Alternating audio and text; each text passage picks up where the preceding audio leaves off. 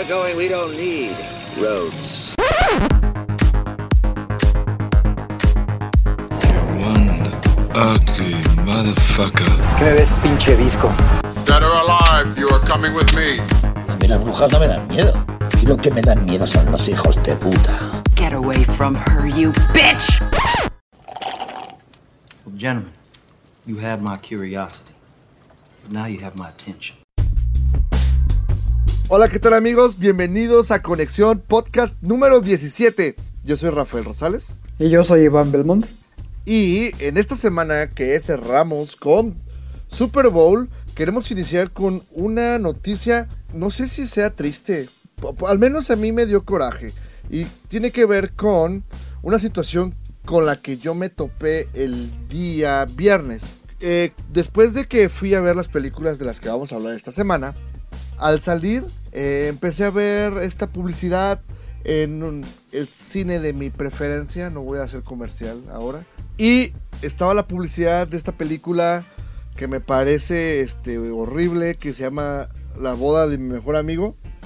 Que es esta adaptación, pues, ¿qué se puede decir? Pues es esa adaptación, ¿no? A la mexicana. Así, ¿no? adaptación a la mexicana de una película que como todos sabemos es un clásico de la comedia romántica gringa y una gran película, La- bueno, no sé si gran, pero la verdad es que es muy entretenida la película, este, al menos dentro de los top 10 de mejores películas comedias románticas está. Hasta ahí vamos bien.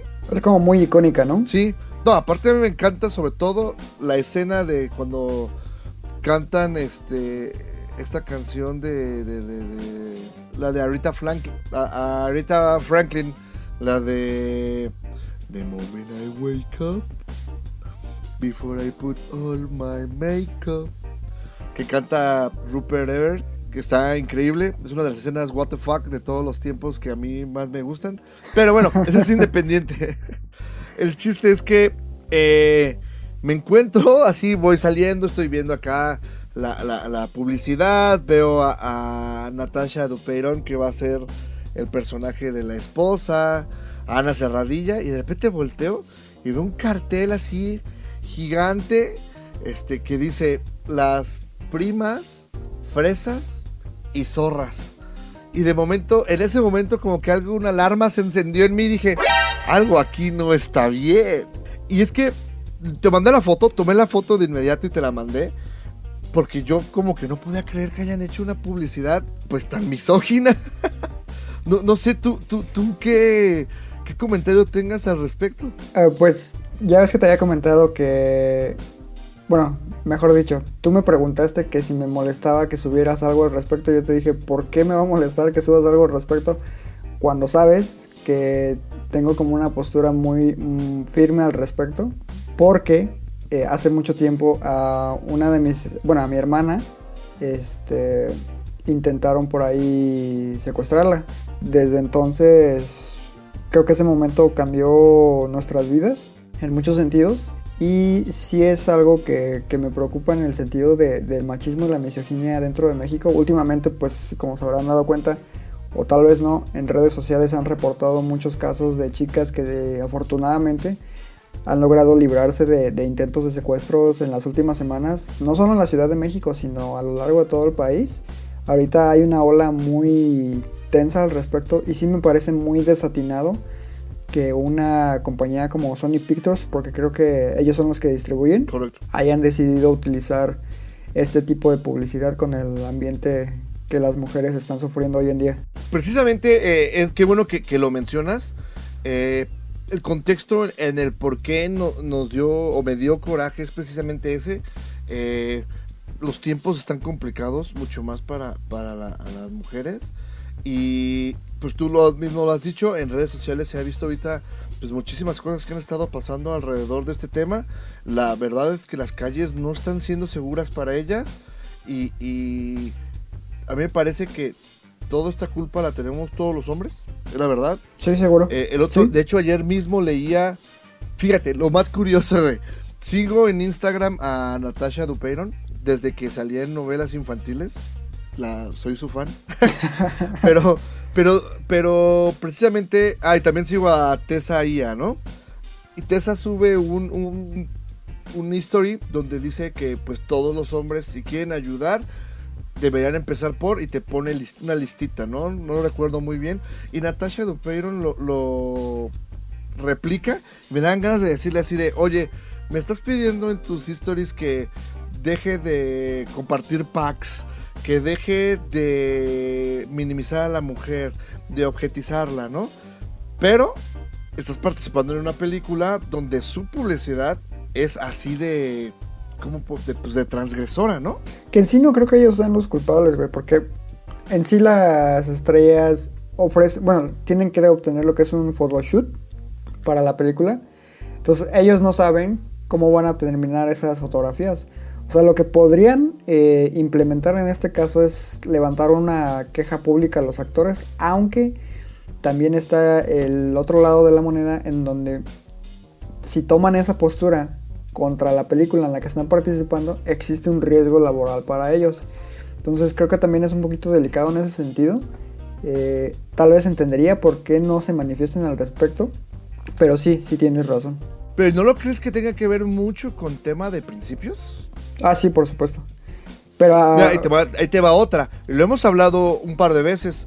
Esta chica, te digo, yo, ah, independientemente de su talento y de las decisiones eh, laborales que ella tome, ella demuestra en sus, en sus redes sociales ser pues, una persona muy apegada a ese tipo de valores, eh, feminista, eh, pro mujer, bla, bla, bla. ¿Y qué piensas cuando viste Plan B? Es una porquería. O sea, es una película que reduce a la mujer a simplemente buscar sexo, güey. O sea, de hecho, desde el título ya es algo que dices, ah, ok, ah, esto no es correcto. Eh, y, y todo, y lo que me cae gordo es que aquí en México te la juegan con y se lavan las manos todos de, es que es gracioso. Y ni siquiera lo es. por- porque sí, el mexicano tiende a, a romper barreras eh, sensibles generalmente en pro de, de- de burlarse o, o de minimizar situaciones muy grandes haciéndose los graciosos. Claro. Pero, pero creo que hay incluso límites que no se pueden pasar, ¿no? Sí, estoy de acuerdo. En general, solamente quiero expresar mi desaprobación. Platiqué incluso con colegas por ahí en, en Twitter y ellos también decían que les parece una publicidad muy desafortunada. Vimos el, el Twitter de, de- de Karina Guidi también eh, que subió algo parecido. Sí. Creo que fue una de las primeras pues- que se manifestó al respecto, ¿no? Exacto. Y pues ojalá que la verdad sí recapacite Sony. eh, independientemente de que sea una adaptación, independientemente de que la trama sea la misma, no sé. Creo que el- nosotros lo que estamos solamente comentando es su cartel, este, qué mal. Sí, está mal, ¿No? Queda mal ahorita. Muy mal. Bueno, y ya para cerrar por las noticias de la semana, que también fue una semana flojita, eh, nada más decir que se entregaban los premios Goya, Roma ganó mejor película iberoamericana, bla, bla, bla, bla, bla, y por ahí, pero nada más quiero eh, tocar el tema de este actor Jesús Vidal, que, que es una persona con, con discapacidad que ganó el premio a mejor actor revelación por la película Campeones. Y la verdad es que dio, no sé si tuviste oportunidad de ver el, el dis- el discurso de aceptación, pero es súper emotivo. Hay un momento en el que dice o agradece la inclusión, la, la diversidad y la visibilidad que se le están dando a personajes como esos. Me encantó que compartió el premio y le hace, pues yo lo gané, pero este es trabajo de todos mis compañeros. La verdad es que súper, súper emotivo. Qué bueno que estén empezando a ver hacia estos tipos de actores y ojalá veamos más trabajo de ese tipo. Sí, ojalá. Que por cierto, ¿viste, Y ahora viste sí. la película? Yo no, la- no he podido verla, fíjate que acá no ha llegado. ¿Tú ya la viste? Acá sí llegó, pero cuando estuvo no, no tuve chance de verla y le di prioridad a otras que tenía pendientes. Y ya cuando la quise ver ya la habían quitado, duró como una semana. Híjole, es que ese problema, ¿no? Que seguramente no llamó tanto la atención. De hecho, aquí en Morelia, Clímax duró dos semanas y se fue. No, pues aquí Suspiria duró una semana. No mames, ahí es cuando uno dice, ¿por qué mi, mi Reyes contra Godines? Que por cierto ya es una de las 10 películas taquilleras eh, mexicanas más taquilleras de todos los tiempos, ¿sabías? Sí, no lo dudo. no lo dudo. Quiero despertar esta pesadilla. Ok, bueno, vamos a entrar ya ahora sí de lleno con las tres películas que vimos esta semana. Y precisamente queremos, o quiero, empezar, discúlpame Iván, que hagamos lo que mi voluntad dicte. Eh, vamos a hablar de Cómo entrenar a tu dragón 3, que eh, es la última película de esta saga que inició DreamWorks eh, ya algunos años atrás. Precisamente, si no me equivoco, fue en el 2012 que trata la historia de hip hop. Que de hecho salió en el 2010 la primera y la segunda salió en el 2014. Tienes razón, yo tomé el dato de la serie que salió para Netflix. Pero bueno, en el 2010 lanzaron eh, la primera película, la cual eh, es muy enternecedora. Tiene una trama a grandes rasgos predecible, vamos a decirlo. Y que funciona muy bien para los niños, que es este tipo de películas de encuentro algo diferente a mí y se complementa porque yo no me siento parte de mi realidad, ¿no? Exacto que es Hippo, que, no se siente vikingo, encuentra este dragón, los vikingos odian a los dragones, pero se hace amigo de este dragón, que por cierto tiene una, no es discapacidad, más bien parece ser que el mismo Hippo le, le provoca perder una parte de la cola, que es la que le ayuda a planear. Entonces, pues este chico lo cuida, viven aventuras juntos, retan a un otro dragón, que no es spoiler lo vencen y se vuelven ahí héroes, ¿no? Segunda parte de, la película. Se, antes de pasar a la segunda hay que mencionar que al final Hippo se convierte en una persona con la misma característica que el, que el dragón. Ah, claro, qué bueno que lo mencionas. Precisamente yo creo que ese es lo más importante de la película. A pesar de que está, la historia es muy bonita, está muy bien hecha, la animación está increíble. Ese final es muy poderoso porque generalmente estás acostumbrado, y más en películas infantiles, a ver que el protagonista sale ileso, ¿no? Entonces ese momento en el que en el que uno de los vikingos le hace, ah no, el papá de Hippo le dice, gracias por salvar a mi hijo y llega a su cuate y le dice a la mayor parte de él y la siguiente escena ves lo que sucedió, dices, híjole, y leí que en Estados Unidos la película tuvo muchísima aceptación precisamente por eso, por darle dar o darnos un primer protagonista de este de estas características. Claro, sí considero que es una gran película la, primera. Sí, de hecho está en mi colección. Este, a mí me, encanta y el soundtrack la verdad es que también está muy muy bien hecho. Después viene eh, la segunda parte, ya en el 2014 eh, continúa la historia de, de, de Hippo con Chimuelo, que es el nombre del dragón. Y eh, ahora va en busca de su madre, eh, que se la topa por azares del destino. Es lo único que no me gusta de la segunda parte. porque la primera te dicen pues que la señora falleció, se fue, desapareció. Y ahora acá ya la encuentra. Pero bueno, tiene que enfrentar a otro villano muy poderoso. Que recluta dragones para usarlos de manera bélica. Ajá. Y también tiene un dragón gigante que es alfa y controla a todos los demás. Pasan muchísimas cosas. No sé si spoilerear. ¿Ya sabes a lo que me refiero? Eh, sí, yo creo que tal vez sí puedo hacer spoiler porque creo que muchos no han visto o, no recuerdan la segunda.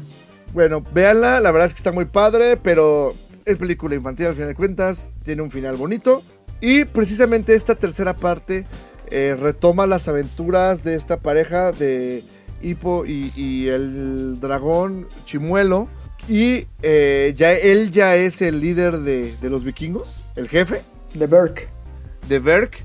Y eh, habla mucho sobre de que se han visto amenazados constantemente por ese amor que logró arraigarle a, sus amigos vikingos sobre por los dragones y pues esto, este amor hacia ellos y que los usan pues no como un objeto, sino que son parte de, ellos, de la comunidad, digamos, eh, ha traído muchísimos problemas. Entonces buscan un lugar llamado el Reino Escondido o el Reino Secreto. Ajá. Eh, eh, para ahí ocultarse y puedan vivir en armonía con los dragones. Obviamente en el camino van a encontrarse con otro villano que, es ahora un cazador de dragones que tiene la peculiaridad de ser el que provocó que los Furia Nocturna, que es la clase de dragón que es Chimuelo, se extinguieran, ya que él los ha estado cazando por todo el mundo. Entonces ya nada más queda Chimuelo y también en el medio se encuentran a una, ¿cómo le decían? Furia luminosa. Furia luminosa. Una furia luminosa que es pues este nada más una furia nocturna, pero en femenino, ¿no? Así es. Y la película gira en torno de cómo Chimuelo pues este se enamora obviamente de alguien de su especie. Eh, tiene se debate Hippo entre dejarlo ir eh, pues con su especie.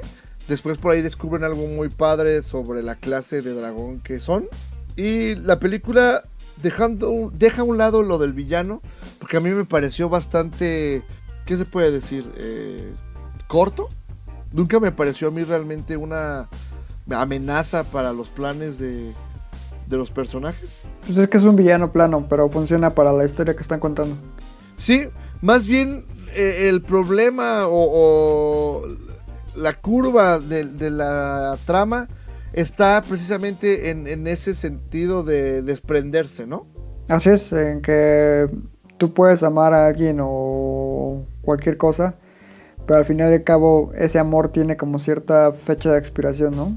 Exacto, y fíjate que es muy parecido a lo que quiso darnos a entender eh, Wi-Fi Ralph, pero creo que queda mejor entendido en esta película. Ah, y por mucho. O sea, cómo entrenar a tu dragón 3 se ríe de Wi-Fi Ralph sin problemas. Exacto. La película sigue siendo dirigida por Dean DeBlois, que es quien dirigió la segunda parte. Y eh, traen de vuelta a, en inglés tiene un elenco de voces muy, muy, muy interesante con Gerard Butler, que es el, el papá de, de, equipo, Kate Blanchett, que es su mamá, Kristen Wiig, que es Astrid, la, la novia, eh, Jay Bushell, que es este Hiccup. Jay Baruchel. Y, ¿Cómo se llama? Jay Baruchel. Jay Baruchel, ajá. Y este Jonah Hill es uno de los ¿cómo se llama? De los vikingos, también de los que forman parte de este grupo de amigos de, de Hippo. También ¿De Kit, Hippo? Kit Harington, que es de Game of Thrones, también es uno de los Ajá. personajes. Por ahí también eh, sale la voz de eh, Christopher Min Please, mejor conocido como McLovin.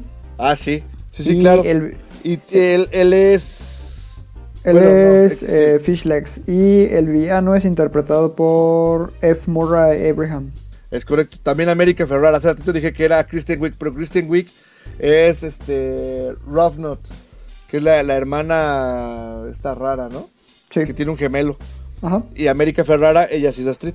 Bueno, en general, la película es una gran película para niños. Creo que cierra dignamente la trilogía.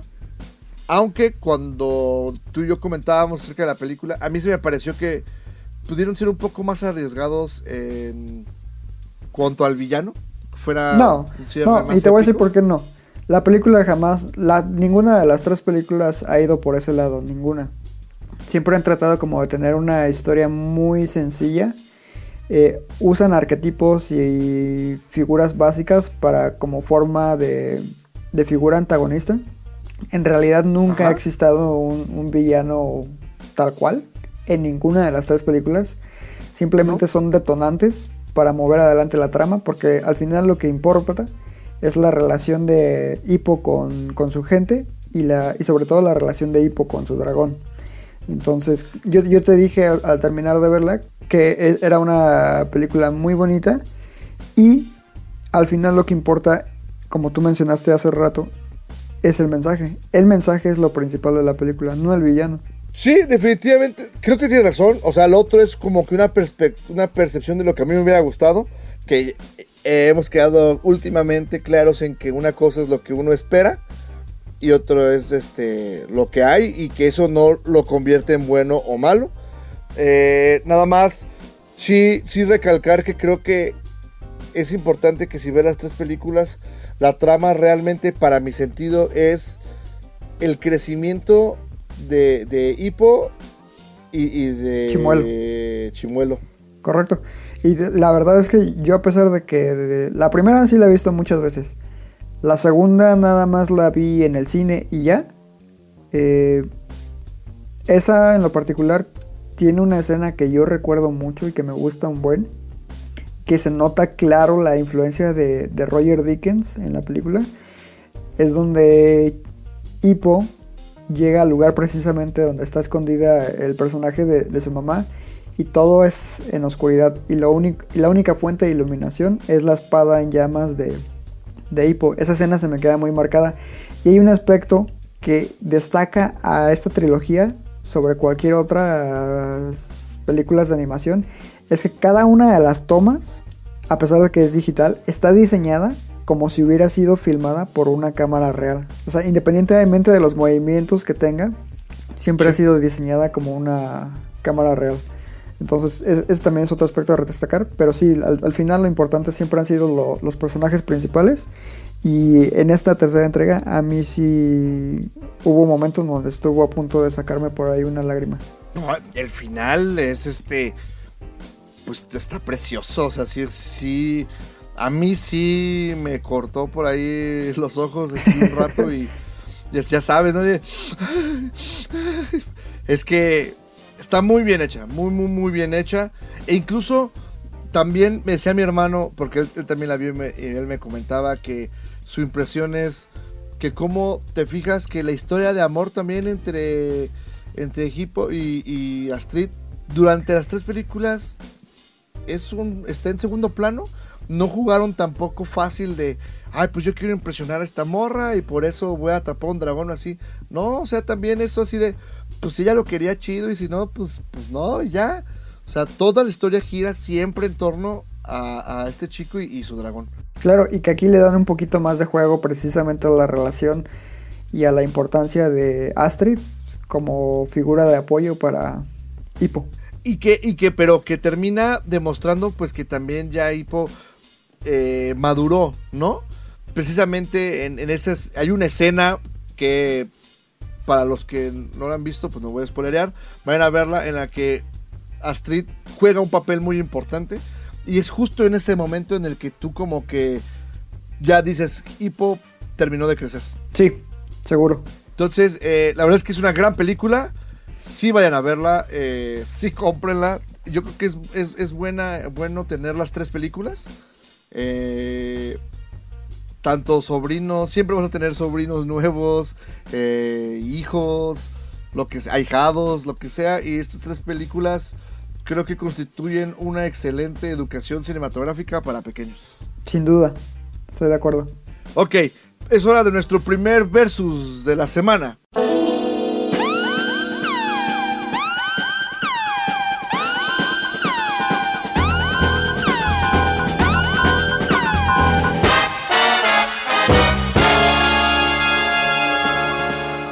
Nada más quiero saber, de las tres, ¿cómo entrenar a tu dragón? ¿Cuál es la que más te gusta? La 1. ¿Por qué? Porque fue la que introdujo a todos estos personajes y precisamente fue de las pocas películas de animación que te ofrece algo diferente en su final y con respecto a los personajes, como habías mencionado anteriormente. Sí, eh, eh, fue muy fresco, eh, como los, los, introdujo, pero fíjate que a mí me gusta mucho más todavía la 2. ¿Por qué? Porque precisamente no solo te, nos introdujo personajes de estas características en la 1, sino que en la 2 eh, me gusta que el villano también tenga, sea así. Entonces como que desde ahí te, da un sentimiento de que pues, no todo en la vida es como nos muestran en las películas o en, estos casos de que eres un héroe completo y perfecto y súper este, masculino, ni tampoco los villanos, sino que todas las personas pueden tener diferencias este, marcadas de este tipo. Es que si te fijas es una trilogía muy compleja en cuestión de, de los temas que maneja. Correcto. Solo puedo decir también ya para cerrar que no soporto a los gemelos. Eh, a mí me son intrascendentes. Sí, yo sé, son personajes medio de apoyo, pero no los soporto. Mira, Durante las tres películas los odié. Yo, yo, los prefiero a ellos mil veces antes que a los Minions. Ay, güey. No sé, están al nivel así, güey. No, no creo que estén al nivel. Los Minions sí de plano son estúpidos. Estos todavía tienen por ahí algunas escenillas que, que aportan algo, digamos. Pues sí, creo que sigo prefiriendo en ese caso sí a los gemelos que, que a los Minions. Bueno, en esta ocasión eh, toca hablar de la segunda película que vimos. Eh, En este caso, pues fue Vice, la nueva película de Adam McKay y que cuenta con Christian Bale como protagonista. No sé si quieras comentarnos sobre ella, Rafa. Claro. Eh, pues sí, com- como dices, Vice, como se llamó en México, que es el, el vicepresidente. Ajá, y algo de poder le pusieron, ¿no? De, de subtítulo. No sé, güey. No sé, leí, no sé si es el vicio del poder. No me acuerdo, güey, pero vi que tenía un subtítulo medio cagado. El, el vicepresidente más allá del poder o algo así, creo. No mames, ¿por qué le ponen esos títulos, güey? Pues, güey, a If Bill Street le pusieron si la colonia hablara. Luego fíjate que, que tengo amigos que me dicen así de, eres bien mamón. ¿Por qué siempre le dices a las películas por su título en inglés? Y yo, pues porque ese es su título original, güey. Ah, o pero sea- si, si, las- si yo las veo en su idioma original, las haces de pedo, ¿no? Que soy fifi, Ah, pero eso no sí es muy diferente, güey. pinche Ese doble es moral, güey. Bueno, eh, no mames. Se, ah, se llama el vicepresidente más allá del poder. Pues fue lo que te dije hace rato. ¿Ah, sí? Bueno, y en España, el vicio del poder. Válgame. E- Eres como, eres como J. Jonah Jameson, güey, en, en Spider-Man, cuando están pidiendo Ah, sí. nombres para Doc Ock, y que un cabrón le dice, no, pues este, Doc Ock. Dice, no, está bien culero. Y de, y de rato, segundos después, pinche J. Jonah Jameson dice, Doc Ock. Y el otro güey así como, no mames, me robaste mi, mi idea. Así eres tú. No me hiciste reír, güey. Bueno, independientemente del pinche título, Vice, es, como dices, es la nueva película de Adam McKay que, hace eh, nuevamente Mancuerna con Christian Bale, Amy Adams y Steve Carell. ¿De qué va? Es la historia de Dick Cheney, que es este un republicano famoso en, Estados Unidos porque tuvo o ha tenido varios cargos eh, en la política de Estados Unidos, en las diferentes presidencias.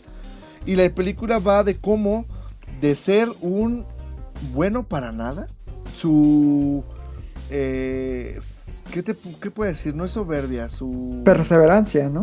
pues es ser perseverancia, pero también Ambición. su ambición lo va llevando eh, de un puesto a otro, eh, va tomando decisiones súper fríamente calculadas, es súper eh, estratégico, él acaba de llegar a un puesto y él ya está pensando en lo que va a hacer y cómo lo va a hacer para poder llegar a esa meta, hasta que eh, eh, termina siendo vicepresidente de los Estados Unidos durante el mandato de George W. Bush, este que es el hijo después de George Bush, ¿no? Spoilearía si te voy, si comento cómo va pasando o por qué puestos va pasando y cómo es que llega a esta posición, porque precisamente eh, la película eh, está basada en hechos reales, entonces es historia que ya es conocida, pero lo interesante es nuevamente cómo Adam McKay eh, nos la presenta de una manera tan interesante porque a todo, no a todo mundo le parece eh, importante o relevante la historia política de Estados Unidos Exacto. y él te, te la explica de una manera tan digerible, tan entretenida, que te mantiene eh, eh, inmerso en la película durante, eso sí, las 2 horas 20 que, que dura, ¿no? Que utiliza el mismo estilo de, de Big Short, ¿no? Pues es, de- es del mismo. Y de hecho, ese es el precisamente uno de los eh, mayores éxitos que tuvo The Big Short. O sea, te explica economía y por qué se fue a la crisis este, inmobiliaria de Estados Unidos con manzanas y, y palitos. Sí, seguro. Y aquí vuelve a lo Incluso mismo se burla de- política. Exacto, o sea, la secuencia shakespeariana, híjole, o sea, yo no podía borrar una sonrisa de mi cara. Y, y- y Christian Bale, camaleónico, nuevamente, ¿es, es este su papel en el que más peso ha subido? Eh, no, probablemente sí. Yo creo que está más, más obeso aquí que en American Hustle. American Hostel, ajá. Nada sí, o sea, ya le ves la, pa- la panza, Ajá. eh, híjole, qué gran papel hace nuevamente Christian Bale. A mí me convenció eh, de que este año él es un serio contendiente. No, pero ¿sabes cuál es la ventaja? Que va a ganar Rami Malek. Exacto, güey. No, güey, o sea, ya hablando en serio. Oye, ya hablando en serio, Rami, Rami Malek ya ganó el Saga Award. No, lo ha ganado todo. Entonces ya está prácticamente firmado que ese güey va a ganar el Oscar. Ha pasado, ¿sabes? Así de que así uno ya lo tenga y no. Son muy raros los casos. O sea, si, si, gana- Bueno. si ganas el SAG, prácticamente ya firmaste el. Sí, porque el es el que dan los, Los actores. este, los actores, ¿no? Pero bueno, retomando, siendo sinceros, y tú, tú, tú ya viste la película, me parece mucho más redonda la actuación de Christian Bale como Dick Cheney que de Rami Malek como Freddie Mercury. Es que Christian Bale está en otro nivel, o sea, no hay punto de comparación. Y Rami Malek no es mal actor, pero le falta un poco de camino. Sí, o sea, su cosplay no está chido. Sí, la neta. Y, y acá, tanto le- el guion le ayuda a, a Christian Bale como eh, su representación del personaje. Que hay, hay veces que te cae mal de que dices, o sea, este güey que tiene en la cabeza. Y en otro dices, Dios mío, qué brillante es, ¿no? Es que sí era. Es un personaje súper complejo para interpretar. Sí, es, es un verdadero estratega político. Claro. Aunque también, por ejemplo, si tomas en cuenta los actores secundarios, eh, este Sam Rockwell tampoco se queda atrás con George Bush, que aparte se parece un buen. Sí, se, está impresionante. Yo también cuando lo vi, qué gran caracterización este, eh, le hicieron. Yo creo que también por ahí va el de maquillaje, ¿eh? Sí, eh, quién sabe, pero mira, en cuestión de guion, el personaje de George Bush en sí no aporta mucho, pero sí me parece muy acertada la representación que hace Sam Rockwell. Ahora, hablando No, de actuación... dejan- Ajá, ¿me dejan qué? o sea, te, te, te- te- te hacen ver como si fuera un completo imbécil este eh, George W. Bush, güey. Es que no, no dudo que haya algo de verdad tras eso. Que lo sea. Puede ser. o sea, yo he visto que eh, en muchísimos programas gringos cómo se burlan de ese güey. No es así como aquí se burlaban de Fox o, o un poco de Peña Nieto, ¿no? En los pinches programas.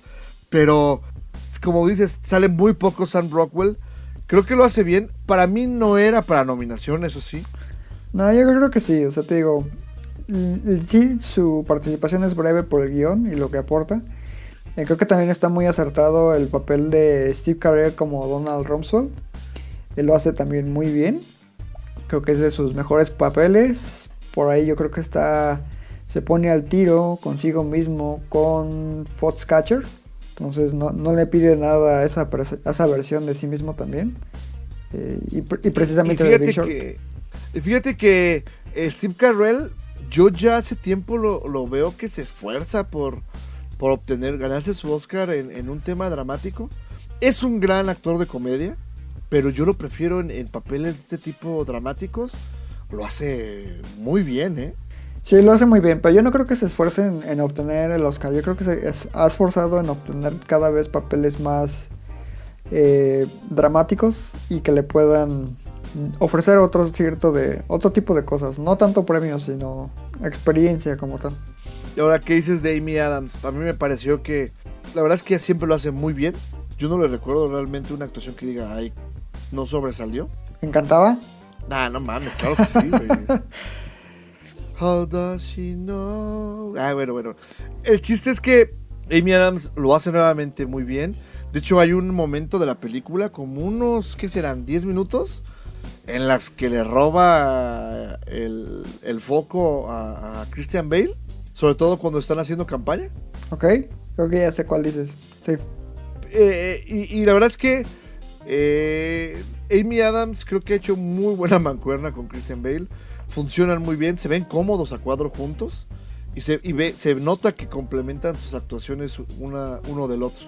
Sí, seguro. Aparte ya se conocían de American Hustle. Es correcto. Y eh, en general, la película a mí me parece un retrato, no es crudo, pero sí un retrato muy satírico de cómo es la política en Estados Unidos. Sí, Creo que Y tiene algunos de las mejores bromas que he visto en el transcurso del año. No, justo eso iba. O sea, ese gag que se avientan a la mitad de la película, no es spoiler, pero cuando lleguen a esa escena, que sé que llegarán, no se sale. Te lo juro, un vato de- en mi sala se paró y se fue, güey. Y, y- y nos- eso nos dio más risa a todos. Porque de repente así como que, así de, ah, va a regresar. No regresó, güey. Ese vato llega a su casa así, no, ay, duró una hora. A, a mí lo que me pasó fue que se me hizo muy curioso es de que la sala está a, como a un 50% de su capacidad y Ajá. creo que incluyéndome había nada más como tres, ponle a lo mucho cuatro personas que se reían de las bromas. Es que ese güey este, ya se permite llevarte ese tipo. O sea, trata a, a- a- a sus espectadores por momentos como ignorantes totales, ¿no? Un poco. Entonces, eso es lo que le permite meter este tipo de, de gags que para mí funcionó perfecto. O sea, en serio, es el gag del año. Todavía me acuerdo y me da un montón de risa. O, Este, o el de Galactus, güey. el de Galactus. Y ese tipo, ese mismo tipo de puntadas las tiene en The Big Short. Sí. Ya ve, pues cuando Margot Robbie te explica economía, economía simple, ella en un pinche, en una tina de baño. de- Con burbujas y ya que terminan te dice vete a la verga o algo así, ¿no? Bueno, Adam McKay creo que lo hizo muy bien. La película es muy entretenida. A pesar del que el tema no creo que sea del interés general del público, sí logra atraparte eh, desde el principio. Y creo que es una película eh, de lo mejorcito que hay ahorita en, en cartelera. Sí. Yo también la disfruté mucho cuando la vi. Muy bien. Y eh, ahora viene nuestro segundo versus de la semana.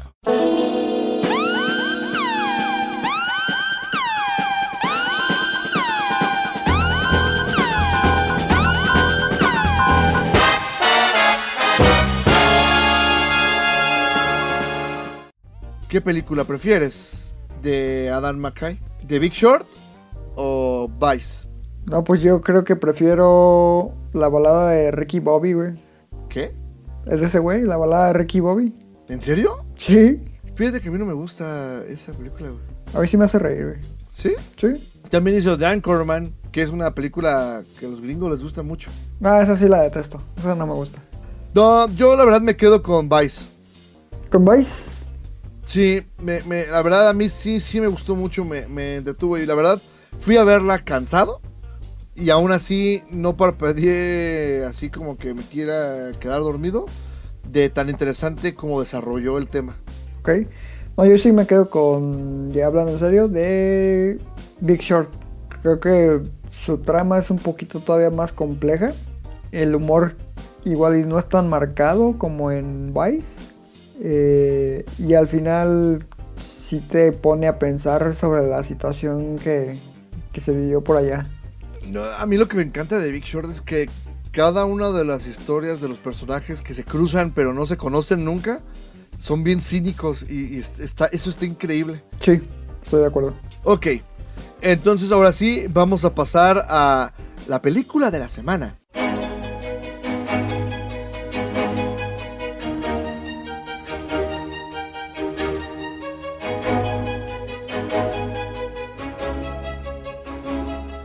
Que precisamente eh, es una película que esperábamos los dos por el ruido que ha estado haciendo en, en Hollywood, incluso por sus nominaciones, que es la única que le compite en número de, de nominaciones a Roma este año. Me refiero a la nueva película del director de The Killing of the Secret Deer y The Lobster, The Favorite. ¿Nos puedes hablar de ella, por favor, Iván? Eh, sí, claro. Esta película es dirigida por Yorgos Lantimos. Eh, es escrita por Deborah Davis y Tony McNamara. Es protagonizada por Olivia Colman, Emma Stone y Rachel Weisz. Eh, esta historia se centra en el triángulo amoroso que se formó por la entonces eh, reina de Gran Bretaña, la reina Ana, que era reina de Inglaterra, Escocia e Irlanda, ahí por los años de entre 1665 y 1714 creo. Ella tenía una relación íntima con Lady Sarah, que es interpretada por el personaje de, Rachel Weisz. Y en cierto momento eh, llega por ahí lo que es un- una mujer llamada Abigail Hill, que es interpretada por el personaje, bueno, por la actriz eh, Emma Stone, que poco a poco va como eh, introduciéndose como persona de interés para la reina y causando conflicto en la relación entre Sara y, la reina, ¿no? Entonces ahí se desarrollan una serie de situaciones eh, que involucran, pues obviamente temática eh, de relaciones lésbicas y lo que es el, el análisis del poder sobre una nación y sobre las personas alrededor de, de una figura de, de poder, ¿no? Eh, resulta muy interesante porque en cierto sentido es como la película más accesible, digamos, más digerible de este director, ya que su trabajo pues no es como muy accesible que digamos. Rafa detesta, por ejemplo, The Lobster, que a mí en lo personal me parece una eh, representación muy interesante de la forma en que se desarrollan las relaciones hoy en día. Eh, The, Killing of the Sacred Deer, por otro lado, me parece también un análisis muy interesante de los valores de, dentro de una familia y lo que estaríamos dispuestos a llevar a cabo para salvar a, a algunos de ellos. Eh, y aquí precisamente se analiza nuevamente pues las relaciones, eh, la forma en la que se desarrollan, eh, como había mencionado anteriormente, la figura de poder dentro de una relación, eh, las perversiones. eh, la verdad es que la película maneja el mismo humor que este director no- nos ha traído a lo largo de su filmografía, que es como muy de humor ácido, muy humor negro. La película pues tiene un- una gran propuesta visual con uso de, de lentes gran angular, lo que es el fisheye, con tomas muy brillosas donde el contraste está al máximo. Cabe resaltar que la película fue filmada, creo, tengo entendido, con pura luz natural. O sea, todo lo que vemos en pantalla es pura luz natural, no existe ninguna fuente de iluminación externa. El diseño de vestuario está increíble, pero lo que son las actuaciones de las tres protagonistas, que es Olivia Colman, Emma Stone y Rachel Weisz, son de verdad de primer nivel. Yalitza no tiene nada que hacer. Eh, Nada. Marina de Távira tampoco. Lo siento. No, no, la verdad es que. Mira, precisamente ya dijiste todo, güey. Ya, pues gracias por escucharnos. No, este. Qué, qué- qué- qué bueno que lo mencionas. La película, la producción está muy, muy bien hecha. Sí. Algún, algún purista podrá decir, eh, tiene bien poquitas locaciones. Pero es que precisamente eso es lo que te quería hacer sentir el, el- el director, ¿no? Como que encerrado en el mundo de, de la protagonista. Que el otro día me preguntaban, ¿quién es la protagonista? La reina Ana en, en un inicio, porque es la figura femenina central que se ve envuelta en una relación con dos personajes secundarios. Y, En el triángulo con estas dos, Ajá, ¿no? y pues es una mujer que está sumida en, en depresión por ciertas eh, Enfermedades. Sí, que se van revelando poco a poco y que de hecho Sí. algunas de estas pues sí son, son ciertas porque hay que decirlo. Esta historia está basada en hechos reales, obviamente se toma sus libertades, pero Claro. está muy bien contada. Sí, y, y a lo que iba es porque la película durante todo el tiempo eh, se van prestando el protagonismo. ¿Te fijas? Que va, está contada en capítulos, con una tipografía preciosa, cada uno es presentado, por cierto. Pero eh, se van prestando el protagonismo. eh, y sí, dejando de un lado la increíble fotografía, que a mí me pareció muy muy buena, como dices, el uso de los grandes angulares fue eh, es bastante interesante estos pasillos que se ven largos pero curveados con la con la toma que con el lente que usan la verdad es que eh, es, es muy muy interesante No, y aparte remarca como el- la distorsión de la realidad en este espacio, ¿no? y sobre todo, lo, ¿dónde coloca la cámara? O sea, ¿desde qué punto de vista tú estás viendo a los personajes? Te hace sentir como si estuvieras escondido entre, entre los muebles o entre las paredes, estuvieras ahí así de, de una manera como morbosa, ¿no? Sí, casi boyerista, digamos. Es correcto.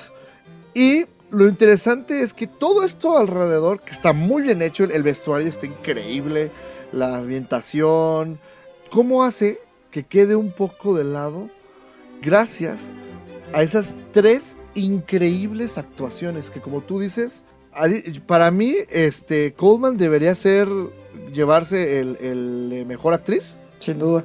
Y la verdad es que el tiro entre Rachel Weisz y Emma Stone está bárbaro, ¿eh? A ver, si, si tú fueras ¿Tú el con quién te de la quedas? academia que decide cuál de las dos. Empate, empate, güey. No, bueno, empate Entre, estaría entre padre. Mariana de Távira y Emma Stone. no, Mira, no, ya hablando en Em- serio, Emma Stone ya tiene uno. está bien complicado, ¿eh? Emma Stone ya tiene uno. Sí. Mm, Es más complicado ver a Rachel Weisz otra vez en estas categorías, creo yo. Sí, sí, no, tienes razón. Y es que sí está bien complicado. Mira, puta, pues es que eh, es- sí está difícil. A mí lo que me gusta es que hace dos años cuando Emma Stone ganó, que todo el mundo decía de que no lo merecía, que bla, bla, bla, bla, bla, bla. Yo creo que este papel es una cachetada así de que decían. Pues es similar a lo O sea- de Leonardo DiCaprio, ¿no? nada más que ahí fue al revés. Por ejemplo, cuando lo merecía de verdad, fue con El Lobo de Wall Street, no lo ganó. Y después con una película donde también se le pide demasiado, pero a nivel físico, no tanto a, como actor, digamos, que fue The Revenant, fue con la que terminó ganando. Pues sí, eh, para cerrar nada más este mini versus, yo creo que sí se lo daría a Rachel Weisz, solamente porque su personaje a mí me gustó mucho cómo es de frío. Pues es muy británico, O sea- ¿no crees? Así son como lo- los ingleses, son muy fríos en general. Pero lo llevó a un extremo increíble, porque por ejemplo, Olivia Colman como la reina Anne, todo el tiempo me pareció como una niña grandota. Sí, caprichuda, así, ¿no? Funciona y funciona muy bien porque mi mamá siempre dice, ¿no? Así de, eh, eres niño, vas creciendo, pero al envejecer, como que mentalmente regresas a ser un niño. sí, eso es cierto. Entonces, le, le queda perfecto lo que hizo Alicia Colman. Emma Stone, su personaje, también sus intenciones desde cierta parte de la película están muy claras. Pero las de Rachel Weisz, como que es más difícil descifrarlas.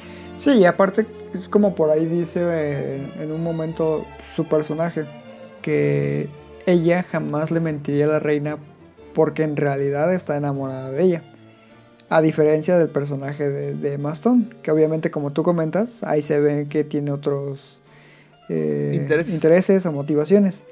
De hecho, ahora que estoy tratando de hacer memoria, no recuerdo que Emma Stone haya tenido a la fecha un papel donde interpreta a una mujer tan odiosa, por decirlo de alguna forma.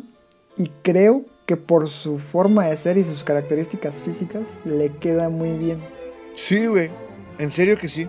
Llega a ser casi tan enfadosa como, como Rachel McAdams en Mean Girls. Ándale, algo así. Ese tipo de odioso que cuando sale dices, ay, pinche vieja verga, ¿qué va a hacer la infeliz? Pues la escena de... Y nomás está- No, no voy a decir exactamente qué, pero lo del conejo. O, o sea, yo, yo también así de, ay, tu-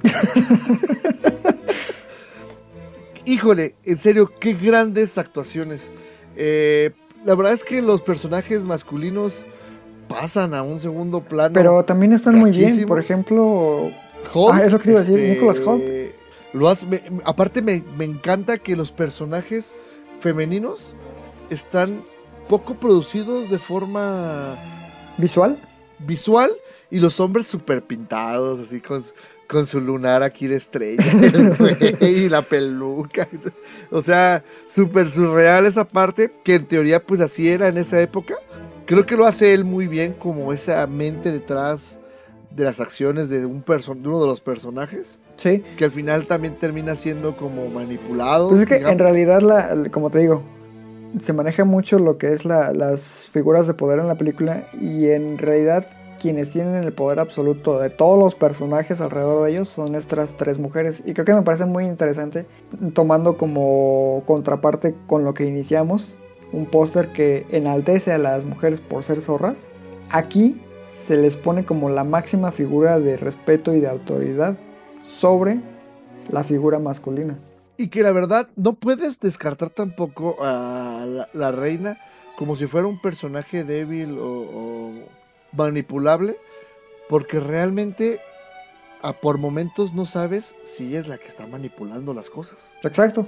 O sea, hay un juego muy interesante de, de ideas, sentimientos, etcétera. Entonces, sí me parece que tiene muy buenas actuaciones. Obviamente, pues esto es gracias a la muy buena dirección de, de Lantimos y sobre todo, pues al guion tan preciso y mordaz de Deborah Davis y Tony McNamara. Precisamente yo creo que ese es justo lo que le faltaba a Latimos, este, un guion que sea un poquito más fluido a lo que él generalmente eh, nos presenta. Pues mira, También yo no hay- diría que le hacía falta, porque te digo, a mí su cine sí me parece muy complejo, pero sí nos ofrece otra faceta que no se había explorado. Y a un ritmo diferente. Sí. O sea, para hacer hasta cierto punto lo que es una biopic, por así decirlo, o una película basada en hechos reales, a diferencia de Bohemian Rhapsody, por ejemplo, esta tiene todo un trasfondo detrás, ¿no? Tanto lo que te ofrece a nivel eh, psicológico, emocional, como nivel de entretenimiento, entretenimiento, perdón.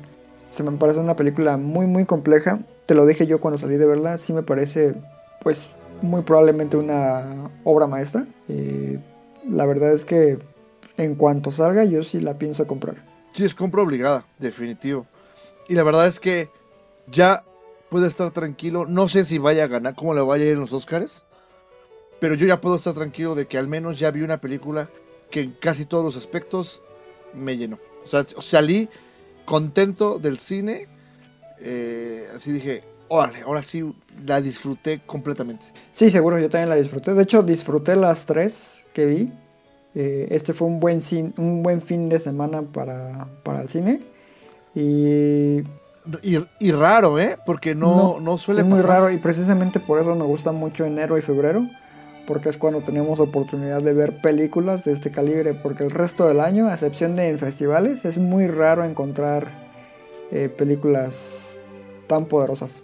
Sí, y te fijas que en festivales, que el festival pasado, el día en el que menos esperábamos fue el día en que salimos con los calzones, este... Eh, sí, precisamente pues, ya lo habíamos comentado en ese capítulo que teníamos otros planes, pero a la mera hora improvisamos y de la improvisación salió las películas que nos sorprendieron. Pues un gran, un gran día, al menos. Sí, seguro. Bueno, pues ya nada más para cerrar con un último versus, ¿cuál de las eh, tres películas más eh, reconocidas de, de Yorgos te quedas? ¿The Favorite, The Lobster o The Killing of the Sacred Deer? Pues bueno, muchachos, aquí se acaba el, el episodio. Qué buena pregunta. Buena pregunta, pero ¿no? Yo creo que es un triple empate, güey. Nah, no manches, no chingues. Ah, fácil. eh, Todos el mundo sabemos, lo has dicho mil veces y lo he dicho mil veces. A mí The Lobster no me atrapó. Entonces nos deja con The Killing of the Favorite. Deer y The Favorite, pero en The Killing sale Rafi. no, no es cierto. La verdad es que The Favorite. A mí me parece. eh, a, a mí me gusta mucho su trabajo. Eh, es una especie de director eh, autoral muy, muy interesante. Pero sí creo que en sus guiones mm, se toma eh, ciertas concesiones que a mí no me atrapan del todo. Y acá, al no ser de él, este le dio un ritmo diferente. Y con eso ah, siento que para mi gusto explotó mayor sus habilidades. Entonces prefiero The Favorite. No, yo creo que me quedo con The Lobster. Porque The Favorite es como dices, es como la opción lógica para el público que no está familiarizado con este director. Es como dije, es su película más accesible, sí es muy buena, la amé, pero The Lobster me parece todavía un poquito más compleja, igual y no tan ambiciosa en propuesta, es más contenida, pero su historia creo que me parece muy, muy interesante y todavía más actual, diría yo. Muy bien, pues este no queda más más que eh, decirles que estas tres películas de las que hablamos hoy, súper recomendables las tres. Sí, de En hecho, The, Lobster la pueden encontrar en Netflix. En Netflix, claro. Y ojalá que no tarden en meter la de, de Killing of the Sacred Deer. Esa está en Amazon Prime. ¿Será Amazon Prime? Sí. Ay, le voy a dar otra checada. Re- repito, la verdad, son tres peliculones, no se van a arrepentir. Eh, denles una checada. Y ya para cerrar nada más, este, ya tenemos abierta la quiniela. ¿Cómo funciona? Es, depositan a una cuenta una cantidad de dinero que no vamos a mencionar aquí para no ser este, incorrectos. Si quieren ingresar a la quiniela, nada más mándenos por ahí un inbox. Es una cantidad, la verdad no es una gran cantidad de dinero. Eh, eh, y es interesante porque el que haga más aciertos durante los Oscars se lleve el acumulado. Si hay empates, se reparte el, premio. ¿Sale? Este, ya llevamos, ¿cuántos años haciéndola? ¿Como 6, 7? Sí, más o menos, como 7 este, yo soy el ganador absoluto, soy el Tom Brady de la Ah, quiniela. estás bien pendejo, güey. Has ganado nada más como Ah. dos veces, güey. Güey, tú una, güey. Claro que no. De, de hecho, los que, este- los que tenemos más triunfos son Alejandra y yo. No, mames. Claro que sí, güey. No, que no, güey. No, güey. Estás mal. Este, pero bueno, vamos a discutir eso. ¿Quieren entrar a la quiniela? Los esperamos. Entramos Iván, entramos yo, entra Alejandra, entra Doctor Cinema, Josafat, el, el Este- vigente campeón. eh, Josafat, que es el, el vigente campeón, si es cierto. Este, se pone bueno, se pone bueno ahí el, el- el- el relajo, ¿no? Eh, y pues creo que es todo por esta semana. Les, les agradecemos. Si preguntan eh, por qué no salió en martes, es porque la verdad el puente nos rompió por ahí la agenda. Y este, por eso nos desfasamos un poco. Pero bueno, ya la semana que entra trataremos de retomar en horario y, y día eh, habitual. Así es, porque ahorita estamos grabando a las 5 de la mañana. Sí, güey, ya está pesado. Pero bueno, eh, te agradezco eh, como cada semana toda tu sabiduría cinematográfica. Y este, un saludo a todos los que nos escuchan. Yo soy Rafael Rosales. Yo soy Iván Belmont. Y recuerden que Amamos el cine. hasta la próxima.